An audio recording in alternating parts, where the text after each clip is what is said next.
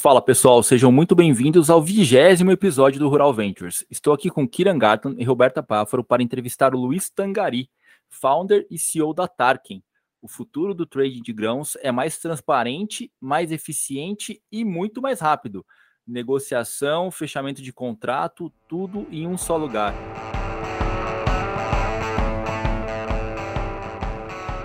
Luiz Tangari, muito obrigado pela sua presença. É um prazer recebê-lo aqui no nosso vigésimo episódio. Prazer é meu, Rodrigues. Eu sou um fã do UdiLab há muitos anos já, né? Então, para mim é um prazer estar aqui com vocês. Bem-vindo, Bem Luiz. Boa tarde, Kiran. Boa tarde, Roberta. Tudo bem? Boa Tudo ótimo. tarde. Maravilha. Luiz, Bom, eu vi no seu histórico aqui do, do LinkedIn, que ajuda a gente né, a, a ver a, a, vida profissional da, das pessoas, eu vi que você é um empreendedor em série. Então, a gente, para começar a conversar um pouquinho aqui, eu, eu queria perguntar para você quem é o Luiz e como foi essa trajetória de chegar aqui até a Tarkin. É, quais foram as principais dificuldades, é, superações e principalmente as conquistas que você teve durante tra essa trajetória? Bem, vamos lá, né? Bem, eu acho que a, a primeira coisa que você vê no meu LinkedIn lá é que eu sou velho, né? Eu estou fazendo isso tem muitos anos.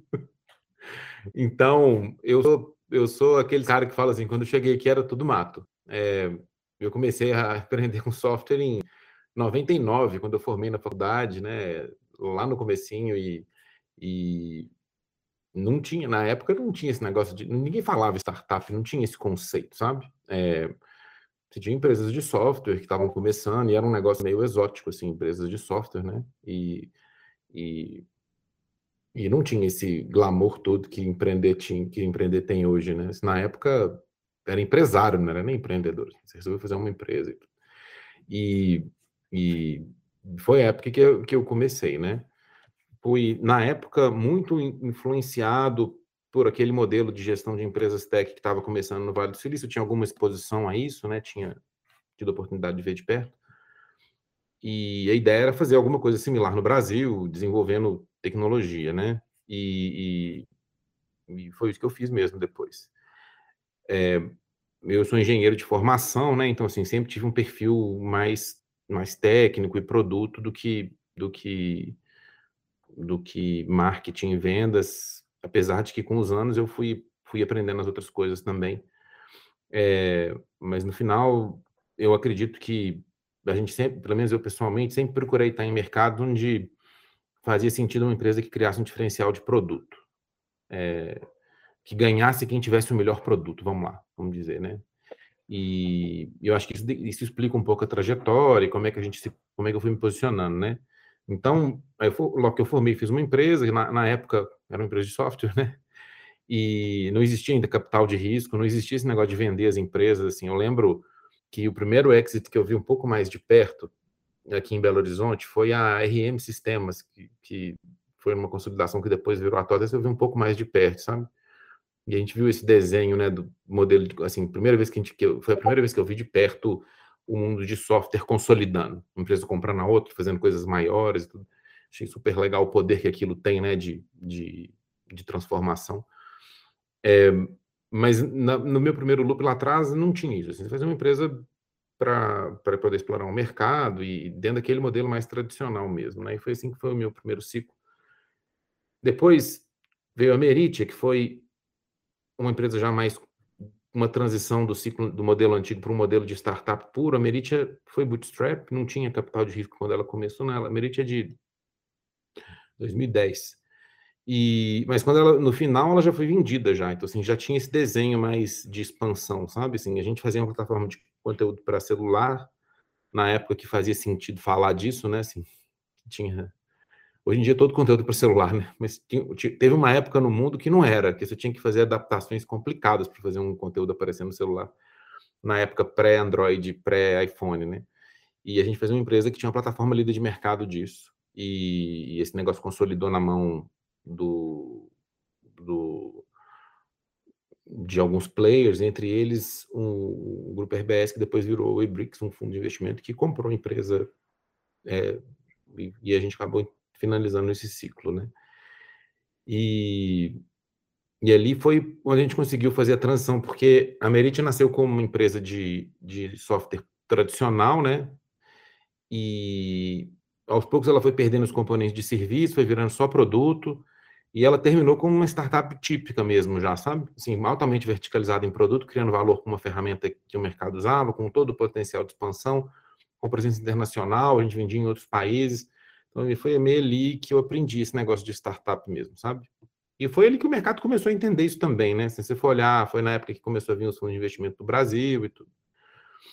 É, aí depois, aí foi um momento importante, porque, bem, eu tive, teve o primeiro, tive o primeiro exit lá e, e, eu falei, bem, agora eu vou ter que começar outra coisa, né? E, e, e eu queria assim, tinha uma vontade muito grande de fazer alguma, assim, para mim na, na, minha cabeça eu tinha um modelo que era assim, ou eu, ou eu vou embora do Brasil, ou e aí tinha uma chance grande de ir embora do Brasil na época, ou eu vou fazer um negócio que tenha uma vantagem competitiva estar no Brasil. Eu tinha tomado muito fumo com a Merit tentando exportar software do Brasil, sem nenhum diferencial competitivo pelo fato de estar aqui. E eu falei, cara, agora um dos dois. E aí e eu estava meio buscando isso, assim, como é que a gente cabe empreender com software no Brasil, que, que, lugar que isso tem no mundo. Na época, o que você via de empreendimento de, de, de startup no Brasil, a maior parte eram o que eles chamavam na época de helicóptero, né? De, de, era alguém copiando um modelo que deu certo em outro lugar no Brasil. Que acabavam sendo empresas que tinham que ser muito boas de marketing, mas o produto era meio de uma cópia, assim, não tinha muito como um cara de produto criar um diferencial muito grande ali dentro, né? Eu não me via fazendo isso, mas eu também não me via fazendo um produto no Brasil para o mercado mundial, se a gente não conseguisse ter um diferencial que fosse decisivo pelo fato de estar aqui, né? E aí eu vi o agro, e a gente viu algumas EgTechs dando certo nos Estados Unidos com esse modelo. É, nessa época também, lá no começo da Strider, foi ali 2013, né? Mês final, meio de, no ano 2013, começo de 2014, começou a ter esse, esse, essas ondas de tech verticais, né? Você tinha alguma coisa tech. Então você começou a ver os desenhos das empresas de tech saindo do mundo de internet, indo para atacando setores específicos da economia, né?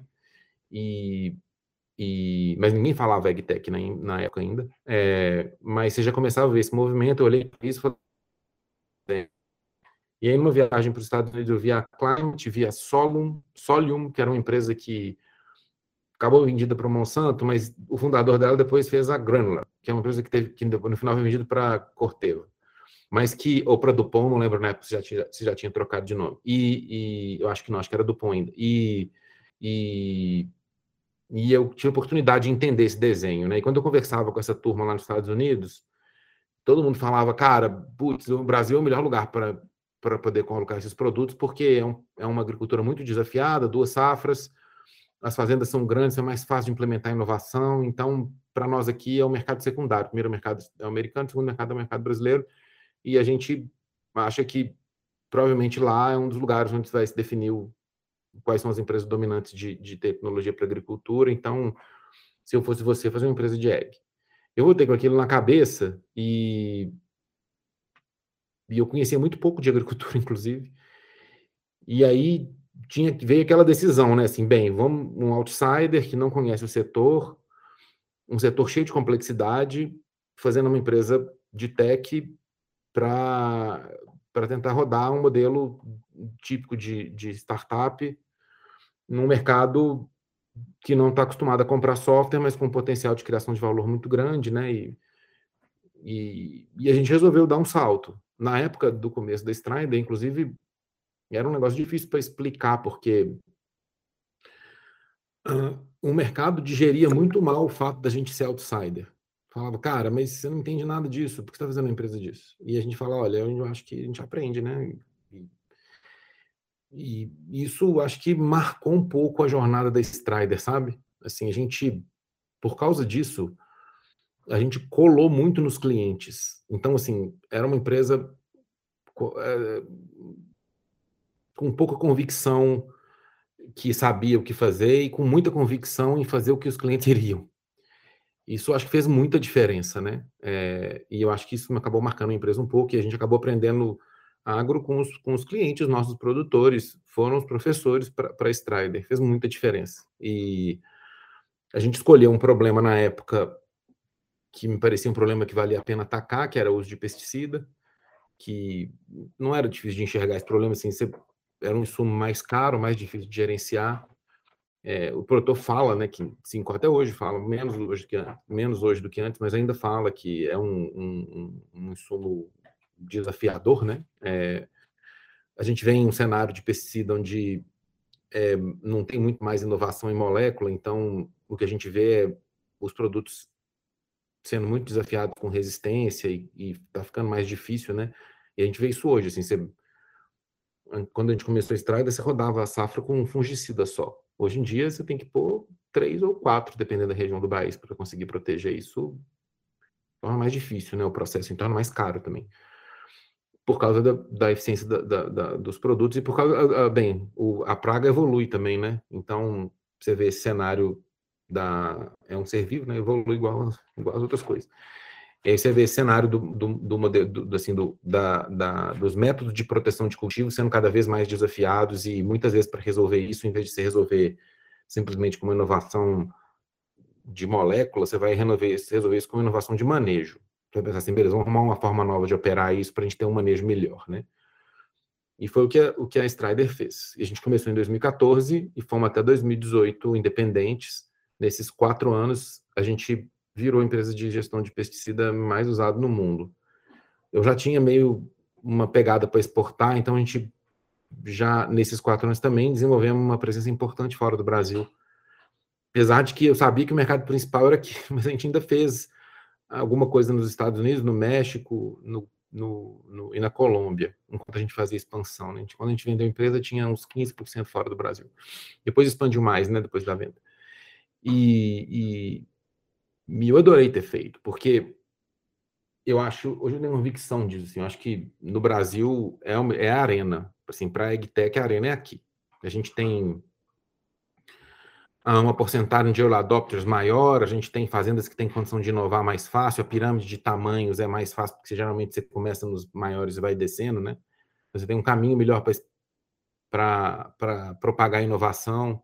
É, o produtor é muito desafiado, né? Difícil produzir no Brasil, e faz com que ele esteja mais aberto a testar coisas novas. É, e isso cria um conjunto de fatores únicos que faz com que. E o mercado é muito grande aqui também, né? Então, isso cria um conjunto de fatores únicos que faz com que provavelmente é, para uma EgTech que quer ter presença mundial consiga ter sucesso, ela vai precisar ter uma operação aqui. E você vê isso, né? Assim, quase todas as EgTechs que, que querem ser mundiais vem, botam o pé aqui. É uma, é uma arena importante, né? E, e isso é legal demais, assim, a gente tem a oportunidade de estar trabalhando no, no, na fronteira da inovação de um setor morando no Brasil. É, é a coisa que, que eu acho mais acho legal do agro, de fazer eu ficar no agro, é isso. É, diga. Ô, Luiz, só uma, tem, tem tantas perguntas, né, que não queria te parar, mas... Uh, Sai falando com... Com... uh, mas como... Uh, eu não entendi esse passo, né? Eu acho muito legal que você tive essa oportunidade de ir para os Estados Unidos, né? Nessa época de uh, 2010, conhecer o climate, tudo isso. Mas como que quando você resolveu e, e fiz bem, né, de escolher o agro, como é que você, não sabendo nada do agro, como é que você conseguiu identificar, né, os problemas? Uh, você te, tem, uh, tinha sócios, né, tem ainda, uh, eram pessoas do agro que trouxe esse conhecimento ou, ou era mais sorte não, mesmo você não, os, outros, os, outros, sócios eram todos de tech, inclusive os investidores também eram de tech. O, o Zaclis, que fez a, o Circid, conhecia agro e deu umas dicas para nós na época. Mas assim, o grande professor foi o produtor mesmo. Assim, eu lembro que eu peguei o telefone, eu peguei o telefone, descobri um monte de número de gente do Mato Grosso e saí ligando para conversar, para entender as dinâmicas que a gente podia fazer e tudo. E eu fechei o primeiro numa ligação dessa, assim, na primeira semana o cara topou experimentar e a gente seguiu adiante. É, e os produtores foram dando o caminho. É, para nós foi um risco pessoal grande, né? Assim, fazer um negócio num setor novo. Mas eu vi a demanda tão, assim, a demanda estava gritando tanto é, que você via o problema, sabe? Assim, você via o, o, o problema lá para ser resolvido. E que a gente resolveu tomar um pouco de risco e seguir adiante, né? Assim, é, é, é, é interessante. E, né? Às vezes, não sabendo nada, você vai ser guiado pelo produtor, que é a pessoa mais importante, né? Sim. Às vezes, a pessoa sabendo um pouquinho, é, vai imaginando muita coisa está errado. Então, você realmente foi guiado é, pela pessoa que é, era seu que, assim, se, você, se você trabalha com software há muitos anos, Kira, você começa a ter... O pior terror do, de quem trabalha com software é fazer uma coisa inútil. Porque dá trabalho demais fazer software. E, assim, é muito fácil você fazer uma coisa inútil. Porque as pessoas têm muita dificuldade em falar se elas vão gostar de um negócio antes delas verem rodando. É, e, e as janelas de inovação são curtas, assim. Chega numa época que aparece uma tecnologia amadurece e aí você tem uma oportunidade de fazer alguma coisa. E aí quem aproveita essa oportunidade domina e depois você não consegue entrar mais. E essas janelas são móveis e são difíceis de acertar, né? Então, e, e então quando, quando você tem a janela para fazer alguma coisa nova, a informação ainda está muito embaçada, você não consegue ter certeza, o que acaba sempre, sempre sendo um risco, sabe? É, então você consegue ver isso, assim, para eu consigo dar exemplo disso em um monte de indústria, né? É, você consegue ver, assim, quando, por exemplo, a Netflix resolveu fazer streaming, ninguém sabia que era streaming, acharam que os caras eram tudo doido lá, porque tinha né, naquela época fazia sentido uma locadora de DVD. Então os caras estão vendo o futuro. Então, assim, é sempre assim, você está olhando para o futuro, onde o presente ainda é meio embaçado, não tem certeza do que está acontecendo. Você vai arriscar investindo um dinheiro fazendo um software e um produto que você não tem certeza se vai ser útil ou não, e você toma esse risco que faz a empresa. É sempre assim, né? E aí você sempre tem um investimento em produto muito grande, que você tem que fazer no escuro, e depois você descobre se aquilo vai ser útil ou não. Para nós, a gente tinha algumas coisas que a gente via na época.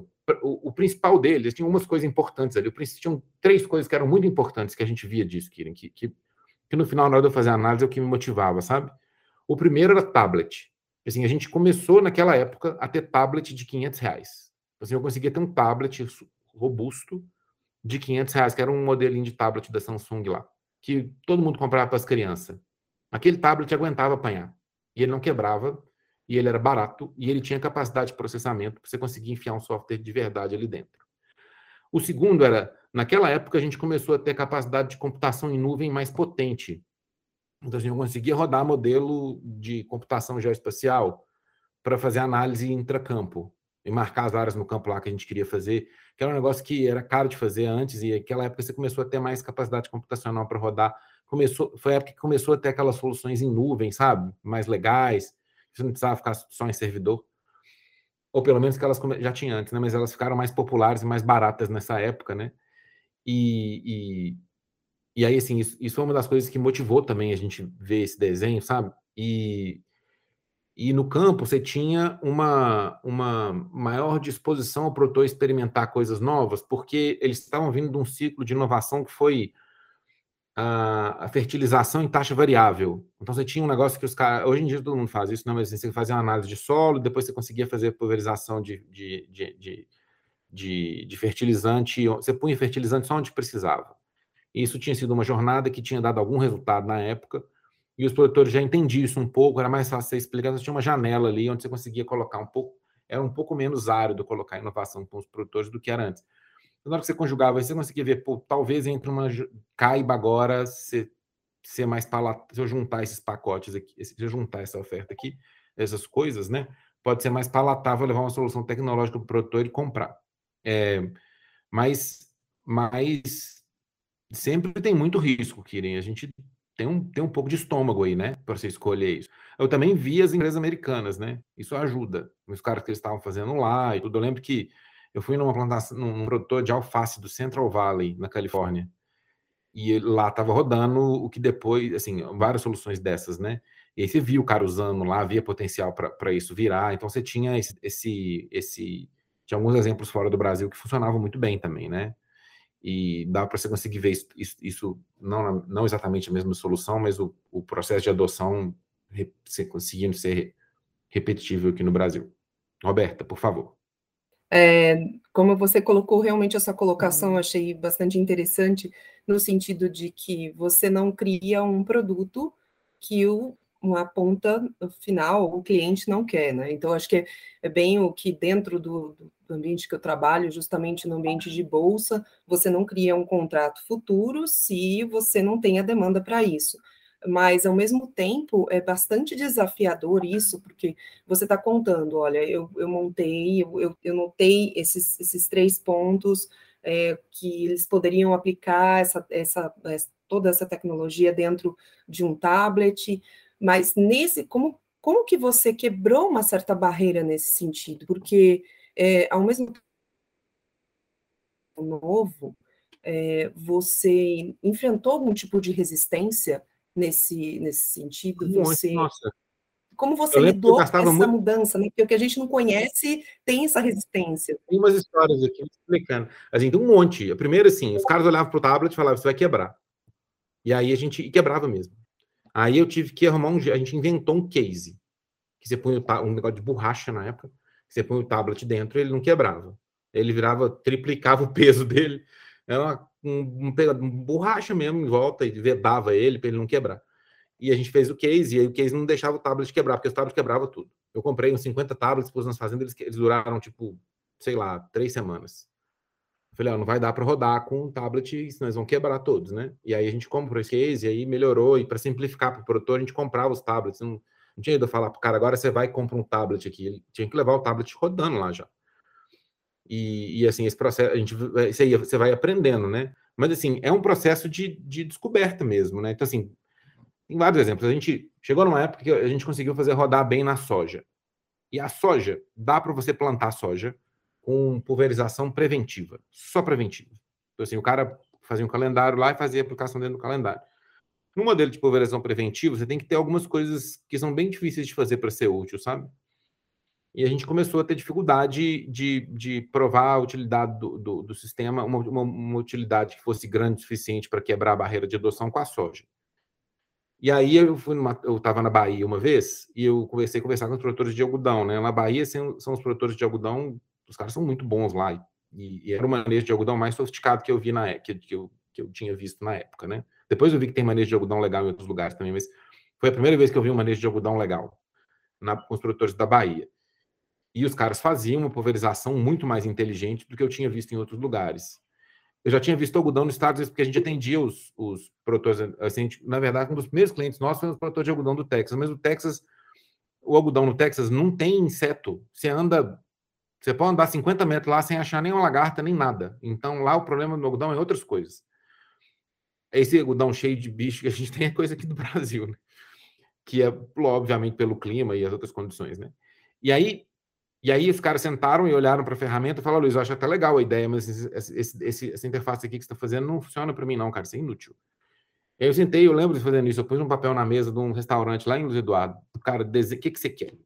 Um cara desenhou para mim, falou que era assim, assim, assim, desenhou e explicou lá o que, que ele queria. Eu, aí, às vezes, quando ele, ele não sabia desenhar, ele falou, me mostra o que você faz. Aí ele mostrou o caderno dele, eu vi que tinha escrito no caderno, a gente foi ajustando.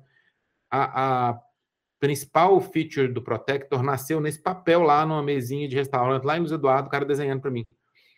Eu cheguei no hotel de noite, liguei pro Carlos, meu sócio, falei, Carlos, é, o que, é isso aqui, cara. E aí escrevemos mais um pouquinho, no outro dia tinha uma tela para mostrar para ele. Aí no dia, quando eu voltei lá, tinha uma tela já no tablet. Falei, cara, aquilo que a gente conversou no bar ontem é isso aqui. A, o pessoal fez de noite lá, viraram a noite, ficou dando, e no outro dia eu tinha uma tela. Aí ele olhou para a tela e falou, não, isso aqui eu uso. Eu falei, então beleza, então nós estamos juntos. Agora você tem uma coisa que é útil. Aí a gente foi conseguimos virar esse primeiro caso de algodão. Ali no algodão a gente conseguiu aprender mais. A gente foi entendendo que, como é que conseguia ser útil para o produtor e fazer isso funcionar. Eu acho que nenhum especialista conseguiria desenhar essa tela, na minha opinião. A gente tentou, inclusive, a gente falou com um monte de especialista na época. É, tinha consultor, tinha um monte. Mas não funcionava assim. A única coisa que conseguia fazer essa primeira tela nascer, essa tela, é, hoje, tem que alguém ficar curioso aí que o produto, é a timeline. É a timeline do Protector lá, a linha do tempo que a gente faz, né? Não tinha jeito de ninguém desenhar a timeline, cara. Para fazer a timeline, você tinha que falar com o produtor e ele tinha que testar e ele tinha que ver o que, que funcionava e o que não funcionava. Ali nasceu a timeline, que é aquele feature do Protector, que é o produto que a Strider fez na época, né? E você precisa dessa jornada, né? Você tem que sentar, entender o que, que funciona, o que, que não funciona. Isso é melhor, pelo menos na minha opinião, tem essa convicção muito forte, é melhor você seguir os clientes do que você seguir um especialista. Então, até ouve os especialistas, pega a opinião deles, é importante também, mas eu ouviria os clientes, mais do que qualquer, do que qualquer outro. Fernando, desculpa, Rodrigues, desculpa. Não, não, tranquilo. Não, é mais para a gente é, entender, e aí o, o, a gente entender, logicamente você escutou muito os clientes, os produtores e, e, e ouviu as dores reais deles, né?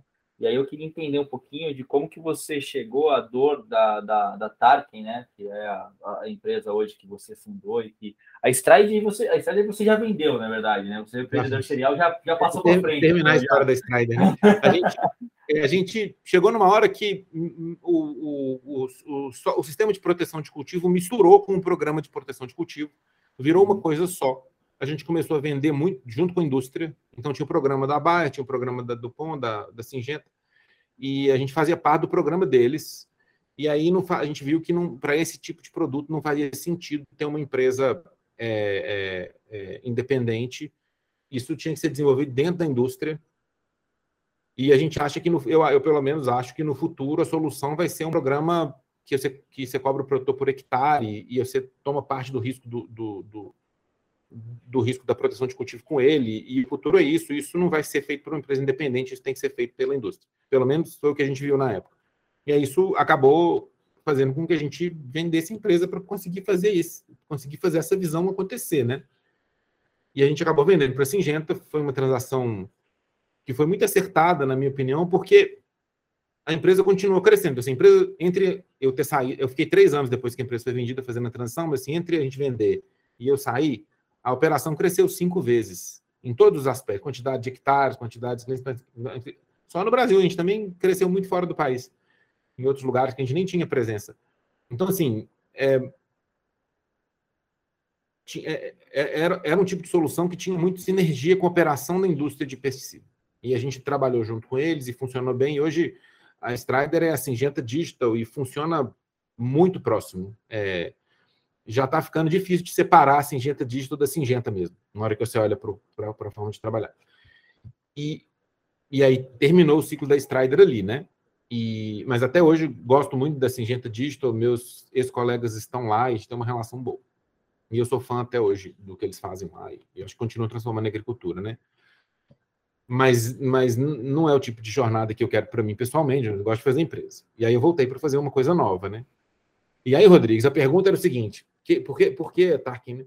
Assim, a primeira coisa que, que me marcou muito é que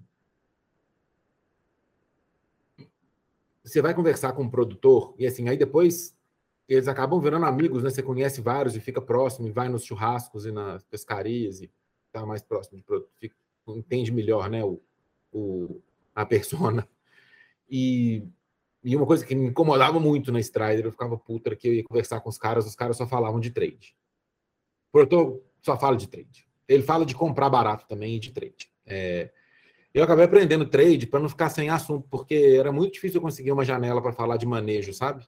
Eles falam também, mas eles gostam mesmo de falar de trade. E aí, e aí eu, eu saí incomodado daquilo. Mas, mas eu via que, assim, isso me marcou muito, sabe? Eu via que, que a gente batalha às vezes para caramba para incluir, para otimizar a, a, a, o manejo, para você conseguir tirar um saco a mais ou dois na soja, por exemplo. É muito difícil tirar um saco a mais ou dois na soja. Tem que otimizar bem, fazer um monte de coisa. E é muito fácil perder um saco ou dois na soja se você negociar mal o trade ou, ou, ou a forma como, assim, como você vai gerar, gerir insumo, crédito e, e, e, e a venda do grão depois, o trade do produto, né? É muito mais sensível. Eu entendi por que, os produtores só conversam de trade, porque é, é mais perigoso para eles. É, o, o, ali exige o dono mesmo, olhando e tomando, tomando o melhor cuidado que ele puder para tomar a melhor decisão de compra, de venda e de financiamento e entender a melhor forma dele posicionar. É mais sensível mesmo. Por isso que eles falam mais disso. É, e, e, isso me marcou muito no ciclo da estrada. Outra coisa que me marcou muito também foi que a gente a primeira, as empresas da nossa safra lá de trás da, da Estrada eram todas porteira para dentro. Todas elas estavam melhorando o manejo da fazenda. E se você olhar o maior impacto que gera, não é na fazenda em si. Você tem algum impacto na fazenda em si, mas o maior impacto é na cadeia. Então, assim, no final, a cadeia de valor, ela ecoa muito mais amplamente a inovação do que a própria fazenda, ou a própria, a própria operação da fazenda, né? É, ela, é uma, ela amplifica o, o, o impacto da operação na fazenda. Então, assim, no final, a gente então, para a Strider, por exemplo, a gente fazia uma operação que conseguia reduzir o consumo de pesticida global da fazenda, e isso tinha um impacto grande no manejo e tudo, você conseguia mudar um pouco a operação da fazenda, mas você mudava muito o jeito de vender pesticida. Porque agora você começava a ter uma discussão de performance da molécula, que você não tinha antes, no canal de distribuição. Ou tinha, mas tinha, na verdade, sempre teve a discussão de performance, tinha uma discussão de performance baseada em números, né? Você tinha indicador ali, talhão a talhão, você conseguia comparar. E, então, a gente viu, se, pensando assim, se, se a cadeia de valor recebe um impacto de inovação de forma amplificada, o melhor lugar para fazer empresa é na cadeia de valor, porque você vai conseguir ampliar o seu impacto, né? E, e isso ficou claro, assim. E não ficou claro só para mim, não, ficou claro para todo mundo. Tanto que se você olhar as EgTechs que vieram depois de 2019, vamos dizer, 2019 ou talvez começo de 2020, ah, predominantemente são porteira para fora. Elas estão lá, o mercado viu isso, né? E elas começaram a trabalhar a, essa trinca, né? Insumo, crédito e trade que acontece fora da porteira e que acabou formando a safra das, das EgTechs que vieram mais recentemente.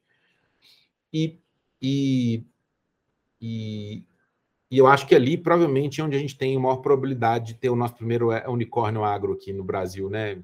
Porque ali a gente tem o um potencial de inovação muito maior. É, e eu acho que acho que essa altura todo mundo concorda com isso já no, no, no nesse segmento. É, né?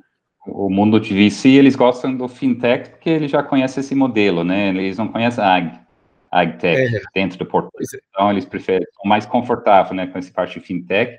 E ele, é. aplicado a faz muito sentido, né? Porque é o setor muito grande, importante. Faz, e... faz muito sentido. Eu, eu, acho assim, eu acho que realmente o impacto maior ali. Só que tem os problemas também, né? Então, se você tem um segmento que tem um nível de complexidade muito grande, as coisas são muito acopladas, é difícil isolar um problema para resolver ele separadamente. É, é,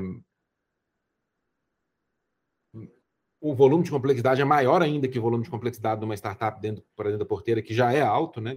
Então, tem os desafios também, mas é, eu acho, eu, a gente achou mais, mais prudente fazer uma empresa fora da porteira que você tinha condição de gerar um impacto maior. E aí, fora da porteira, nós gostamos do trade, e depois, mais, especifica, mais especificamente, do trade de milho, porque a gente acha que isso é a maior bucha para o produtor. Eu usando o português que a gente usa no agro, né? É uma bucha comprar milho e vender. Demora, você não tem certeza do preço. É aquilo que você falou no começo lá, é, só que é o contrário, né? É lento, é pouco transparente e é, e é difícil, é pouco eficiente, né? É, e assim, tem um monte de problema fora da porteira, mas na nossa visão, pelo menos, esse é o pior. E aí, esposa, foi no pior, cara, fui no pior, porque essa é a melhor forma de eu criar um canal com um produtor. Assim, liga para um produtor e promete para ele ajudar a vender o milho. Ele topa na hora, ele fala, cara, isso é lógico, isso é horrível, demora um mês para vender o milho aqui. Tem que falar com trocentos corretores, é um mundo de inferno aqui, falando com esse monte de corretor, comprador, não sei, tem que lidar com logística. O milho é pior que a soja, porque o milho não tem um grande. Na soja tem um grandão lá do outro lado. Eu falo com a Cargill, a Cargill me ajuda a treinar. A soja eu estou falando com a granja, ela é tão pequena quanto eu. São grandes, né? Mas assim, não são multi com tanta infraestrutura. Vamos ter que resolver nós dois o trade aqui, porque não tem ninguém para não tem ninguém com acesso à infraestrutura gigante que consiga ajudar a gente a fazer isso. A gente tem que operacionalizar esse negócio, né? E aí, como eu entendo, na minha visão, que a parte mais difícil do agro é o acesso e você conseguir ser confiado pelo produtor, a gente acha que se a gente resolver isso, a gente consegue ser confiado. E a gente consegue, a partir daí, evoluir resolvendo outros problemas na cadeia, porque a gente está tirando uma bucha do colo dele. É, e essa foi a tese para começar, tá? E, e a gente fez um marketplace de milho e começamos a, a, a, ajudar os produtores e os compradores, que também são produtores, né? São produtores de proteína, e a treinar milho. E a gente começou em, em setembro e estamos até hoje fazendo. Setembro de 21, vocês começaram agora? recentemente? Setembro de 21. Legal, maravilha. Tem 7, 8 então, meses. Né? E você, você pensa em expandir esse produto para outras commodities ou hoje você está tá focado em ah, milho, sim, é não, é pensa, né? É, a gente pensa, a gente, a gente, a, gente, começou no milho, porque, como eu disse, é a forma da gente conseguir criar o canal com o produtor e, assim, e ser, e ser útil de verdade. Assim, é, é, o mesmo princípio, sabe? Então, assim, a gente começou, a gente foi aprendendo, a gente colocou um monte de cliente, a gente começou a descer os modelos, Veio o problema da complexidade, a gente teve que fazer um modelo de estimativa de preço que funcionasse, para você conseguir ter referência, porque. E você consegue ver no, Marketplace, logo que a gente lançou, a diferença de preço das ofertas de compra para as ofertas de venda era gritante, assim, era mais de 10%. Não vai fechar nunca essa diferença de preço. Se você quiser fazer, e se não fechar, não é útil, né? Assim, ninguém quer marketplace que não fecha. Senão vira um painel de classificados e não acho que o painel de classificados consiga gerar um valor decisivo, sabe? Tem que fechar, não. E aí a gente viu que essa diferença de preço era muito grande, a gente tem que ajudar a arbitrar o preço certo para conseguir pôr as ofertas no preço, com o preço no lugar. E a gente fez uma, estima, um, uma ferramenta de estimar preço, que deu um trabalhão nada para fazer, mas você consegue colocar um preço todo dia numa cidade. E ela está melhorando e está ficando cada vez mais precisa. Depois a gente foi começar a desenhar ferramentas para mitigar risco, porque o trade físico é diferente do trade da bolsa. Quando você compra milho B3, você não precisa nem saber quem está te vendendo. A, a estrutura atrás garante que, que, você consegue pagar e que vai cair aquilo na sua carteira e que você tem certeza que vai chegar o produto na sua carteira com a qualidade certa. Né? Assim, mas o produto financeiro é mais, mais simples. Né? O produto físico, não. O produto físico, alguém vai ter que pôr aqui numa carreta e levar. E vai chegar um milho para você que você não sabe com qual qualidade, e alguém vai ter que descarregar, carregar isso num silo, descarregar no outro. Tem um monte de coisa aí no meio, né? Tem um monte de coisas que podem dar errado aí no meio. E isso implica em risco, e esse risco implica em, em preço, e implica em mais complexidade para fazer isso rodar. E aí, se você quiser aumentar a probabilidade de fechar, você vai ter que criar ferramentas para poder mitigar esse risco. E você vai ter que ajudar o produtor a rodar a operação, né? E entender melhor a dinâmica dos mercados. E a gente começou a fazer essas ferramentas para fazer isso e, e fomos aprendendo. Outra coisa que a gente aprendeu também é que você precisa estar mais próximo ali do produtor, entender a demanda dele mais de perto, para você conseguir ser útil de verdade. Então, assim, não adianta você ser só uma mesa. Não você ligar para o produtor e falar, cara, você quer comprar milho, quer vender? Você tem que entender o que ele está tentando fazer lá.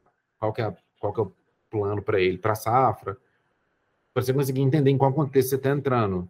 Tem vários jeitos de estar. Tá o tô vendendo tem vários contextos. Tem assim, tô vendendo, mas meu preço-alvo é X. Se chegar nele, eu vendo. Assim, tô vendendo, tem uma conta para pagar, eu preciso vender rápido. Muito assim, tô vendendo, beleza, oportunisticamente. Se achar uma boa oportunidade, eu faço e não, não tem problema nenhum ele ficar no silo. Mas eu vou ter que vender quando chegar a, safra, a soja, eu vou ter que carregar a soja no, no silo, eu vou precisar esvaziar o silo. Assim, eu vou ficando cada vez menos oportunístico à medida que vai chegar na época de colher a soja. Se você não entender isso, fica muito difícil ser útil e, e, conseguir treinar de verdade. A gente foi construindo esses aprendizados, à medida que a gente foi construindo esse aprendizado, o marketplace foi dando mais liquidez.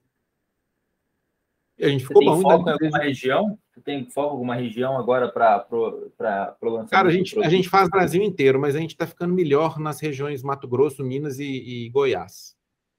É, e dentro do Mato Grosso, na BR-163, na, em torno de Primavera, em Minas, no Triângulo no Cerrado. Em Goiás, no oeste de Goiás, na região de Rio Verde. Mas tem Brasil inteiro. É, nesses lugares a gente consegue dar liquidez mais rápido, que tem mais oferta e a gente conhece melhor essas regiões.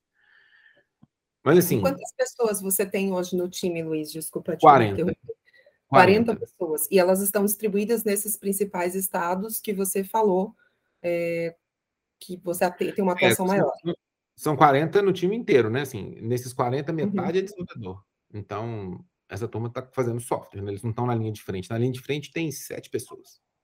Eles são distribuídos. Tem sete esses... pessoas. É. E assim, a linha de frente também não é todo mundo fazendo a mesma coisa, não. Tem um time de, de Customer Success, né, que atende os clientes e faz o acompanhamento, tem um time de fechamento, tem um time de marketing, que fazem coisas, que faz aquisição e faz coisas diferentes. Mas o que a gente fez, o que a gente ficou fazendo de novembro até fevereiro foi entendendo a fórmula para poder dar liquidez. Porque tem que dar liquidez, né? Senão você fica pouco útil. E assim, tem que ser útil, né? Senão não adianta. Assim, se você não conseguir fazer o milho andar, não adianta. Pouco útil. Produtor, hum, ele até gosta, você ajuda ele com algumas coisas ali, mas para ser decisivo mesmo, tem que fazer o milho andar. E a gente, até fevereiro, fomos aprendendo, e a partir de fevereiro a gente conseguiu ter algum volume. Em janeiro já alguma coisa, fevereiro começou a crescer, veio a guerra da, da, da, da Ucrânia, balançou um pouco, o mercado parou, depois está voltando aos poucos, mas assim, a gente meio que entendeu o que, que precisa ter para poder dar liquidez, e agora estamos avançando com isso. É, depois desse meio tempo a gente colocou sorgo, colocou soja também, tem algum volume de soja de sorgo, são culturas importantes e a gente foi expandindo aos poucos à medida que a gente foi conhecendo mais a demanda dos clientes e, e a gente também começou com o trade spot, muito predominantemente trade spot, aos poucos nós estamos mudando para trade, trade a termo. Trade spot é você compra o produto no silo, trade a termo você compra o produto que nem foi plantado ainda, ou então ele foi plantado, mas não foi colhido ainda e é um trade mais complexo para operacionalizar, né? E às vezes ele inclui outros componentes ali, como crédito e outras coisas que tem que, que ajudar a amarrar para funcionar.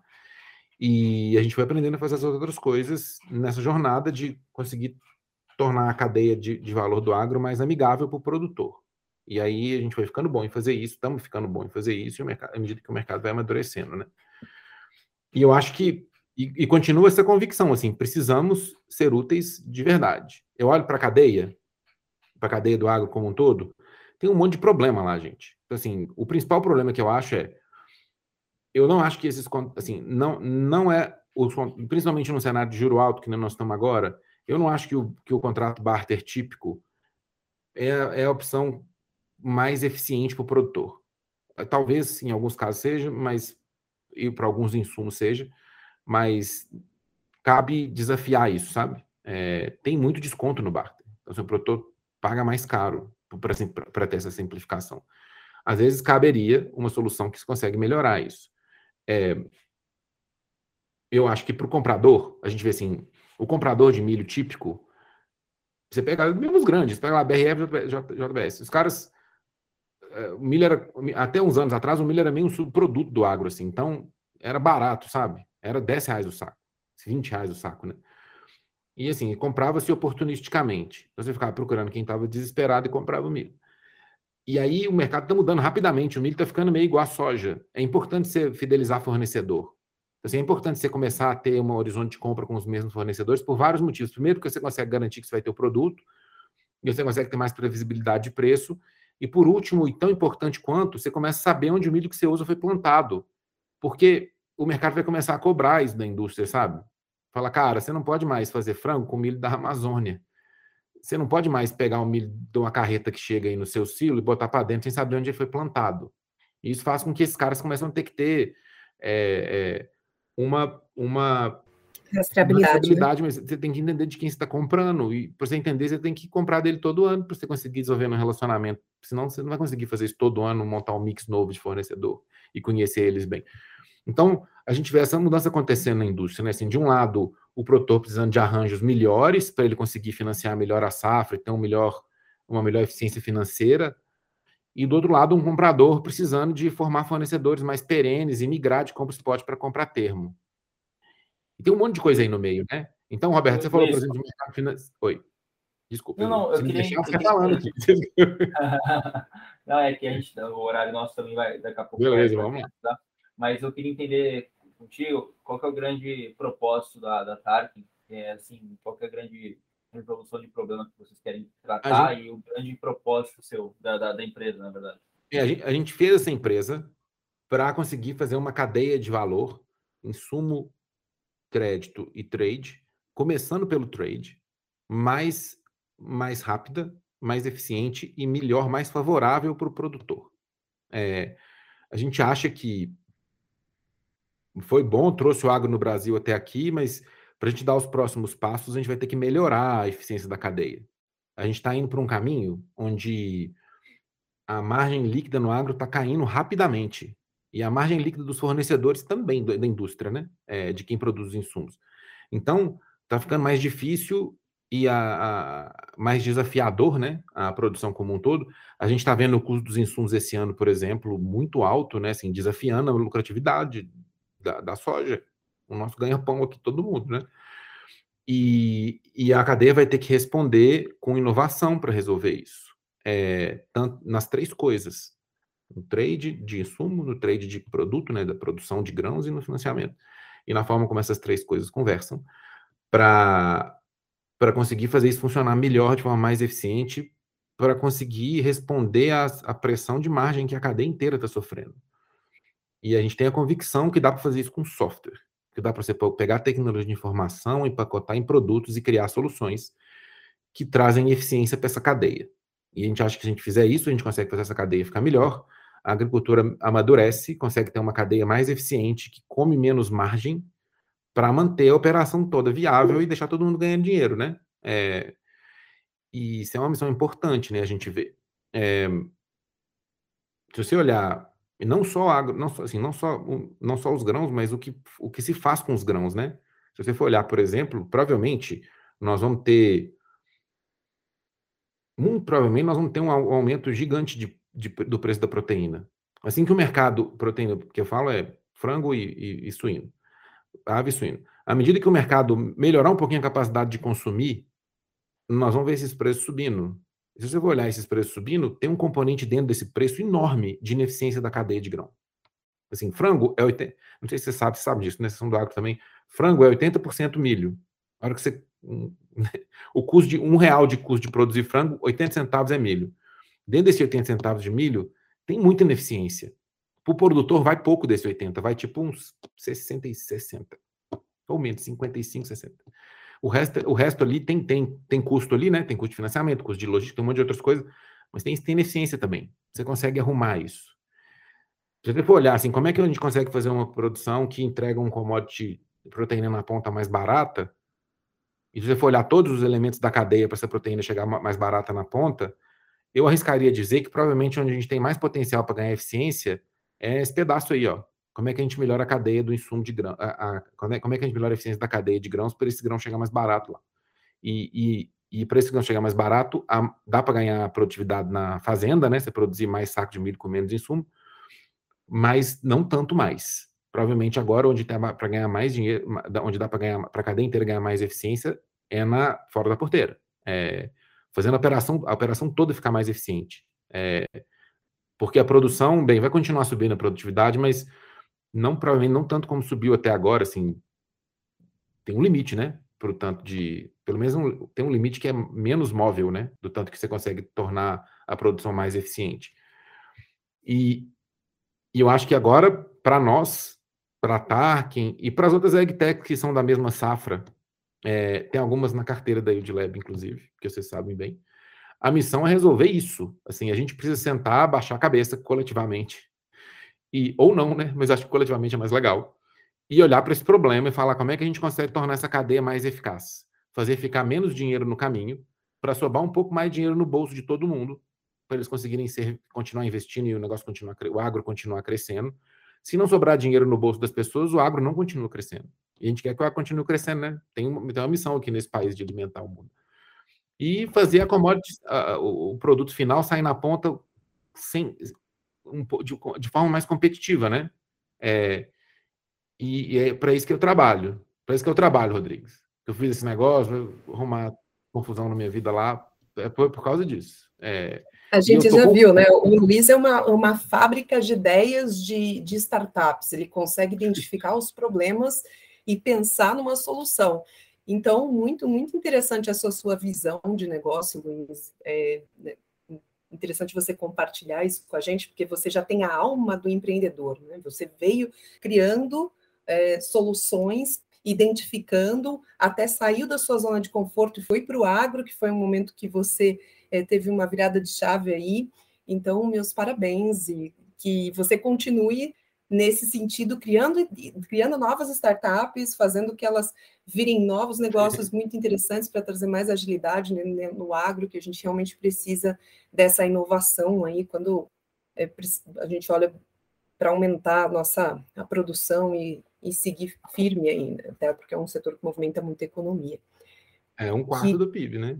Exatamente. E muito emprego. muito, muito emprego. Feliz, muito é. emprego, né? Renda para todo mundo. É. Eu fico feliz de falando isso. Muito obrigado, mas é mais boa sorte do que parabéns, viu? É uma empresa de seis meses. Nós estamos procurando nosso lugar no mundo ainda. É, e eu espero poder merecer o parabéns, mas Estamos lugar onde tem interessante. Como você disse, hoje a gente busca solução para a soja, mas o, milho é um mercado a, ser bastante explorado, né? Porque até então era um mercado doméstico e agora começa a ganhar exploração também. É, assim, mais, né? é, assim, a empresa nasce pequenininha, né? É uma tartaruguinha na praia lá que eu falo que é a metáfora que a gente usa. Você tem que escolher, assim, você tem que pegar um alvo de um tamanho que você consegue gerar um impacto. Então, foco é muito importante no começo. É sempre muito importante, mas no começo é muito importante porque se você não gerar impacto, não importa o seu tamanho, é irrelevante. Assim, você precisa gerar impacto. E assim, para você conseguir gerar impacto pequenininho, tem que ser um foco estreito. Senão, não adianta. Só vai demorar para você gerar um impacto, né? Exatamente. Tem e que aí, começar. Né? Escolheu isso. E eu queria aproveitar.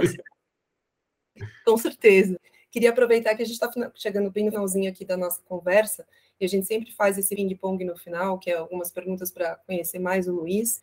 E eu queria agora é, falar contigo, né? Você sempre começou com, com toda essa parte de software.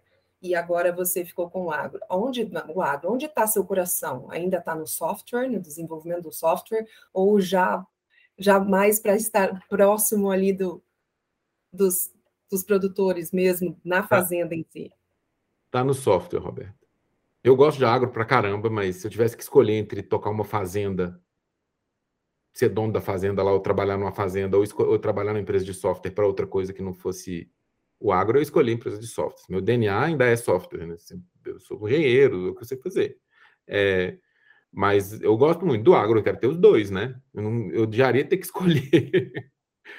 no, no agro, o que eu mais gosto é a persona. Assim, o produtor é muito legal. Os caras são foda, os caras tomam risco pra caramba, são valentes. Tomam, eh, a quantidade de risco que eles tomam faz a gente parecer juninho aqui no mundo de tech. É, todo mundo, inclusive os VCs, Kira. Os caras tomam risco malucamente. E só funciona porque eles fazem isso. É, eu sou fã da persona, mais do que do agro em si. Assim, agro é legal também, mas a persona é muito legal do produtor. É, mas ainda assim, se você me puser nessa escolha, eu vou escolher software. Legal. Brasil ou Estados Unidos? Você disse que teve uma experiência bem legal nos Estados Unidos. E aí? Nossa, pergunta difícil. Brasil, né? Eu estou fazendo a empresa aqui, mas. É... Nossa, dá, dá para fazer outro podcast disso, se vocês quiserem, mas assim, eu acho que é... os Estados Unidos é muito melhor, o ambiente para empreender é muito melhor, nem tem como comparar, né? Em termos de infraestrutura, acesso a capital e, e em geral, né? Até o tanto que o país é amigável a empreendedores. Mas a gente tem uma oportunidade aqui no Brasil, porque, principalmente no agro, porque é, aqui nós, os brasileiros, que somos uma minoria no mundo de tech, né? Assim, eu vou pegar, um, se fazer um mapa do mundo de tech, o Brasil é um pedacinho lá. É, esse pedacinho do mundo de tech aqui tem uma posição favorável, competitiva enorme. Assim. Para um gringo vir aqui tocar uma empresa de tech no agro é muito mais difícil que para nós. É, e eu acho que isso é uma oportunidade. Então, na hora que eu olho para sendo brasileiro, falando português e ficando à vontade aqui, consigo competir em condições muito melhores que um israelense, um americano, um, alguém de outro lugar que vai, vai, vai pousar aqui para tentar fazer uma empresa rodar aqui sem conhecer o idioma, sem conhecer as pessoas, sem conhecer a cultura. Acho que esse diferencial competitivo é decisivo para fazer aqui. Se não tiver, provavelmente. Ele é workaholic ou ele tem equilíbrio entre vida eu, pessoal eu, e eu, eu sou bem, eu sou workaholic. Eu, eu não eu não gosto desse termo não, mas eu se vou escolher entre os dois, eu sou. Como eu te disse, quando eu estava conversando com vocês mais cedo, eu não sei muito bem a separação entre trabalhar ou não, sabe? É, então eu não sei falar assim. Se for olhar o que eu faço, para mim você fala que eu trabalho muito, mas para mim na minha cabeça às vezes eu não estou trabalhando, estou fazendo outras coisas. É, mas no olhar externo provavelmente vai ser workaholic e provavelmente todo mundo que todos os fundadores são um pouco assim também, né, Roberto? Eu acho que a gente o DNA, o DNA nosso, pode falar, desculpe. É, eu acho que o DNA nosso, todos que eu conheço pelo menos, incluindo os da carteira da Lab que eu conheço, todos eles têm uma característica meio obsessiva assim, sabe, de de agarrar o osso ali, não largar de jeito nenhum. É, eu acho que essa característica provavelmente é um treat de sucesso dos fundadores. Isso, isso provavelmente sou como workaholic, quando alguém vê você trabalhando, sabe?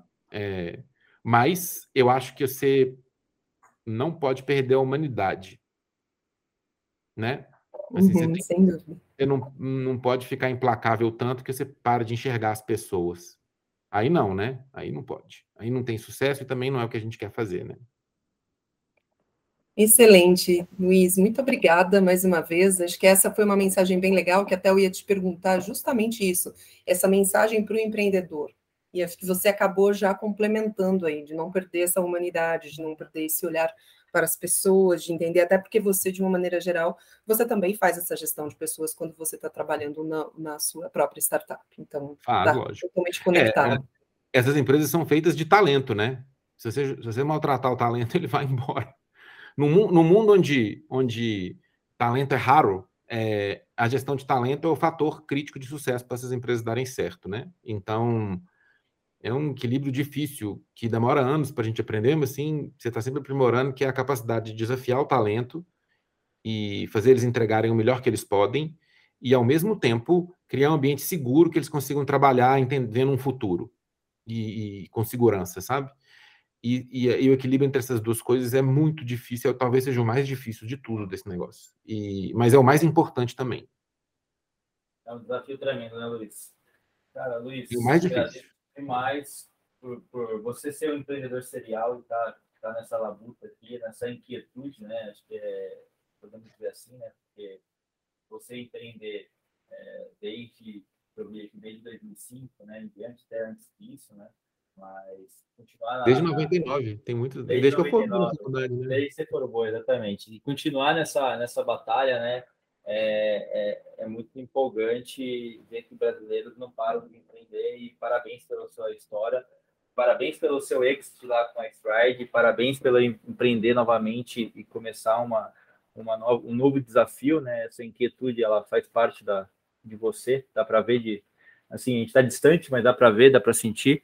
E eu gostaria de agradecer você pela participação, é, agradecer principalmente aos nossos ouvintes e amigos, e aproveito que esse momento para que nos sigam no Instagram, arroba ruralventures_br, e na sua plataforma de podcast preferida.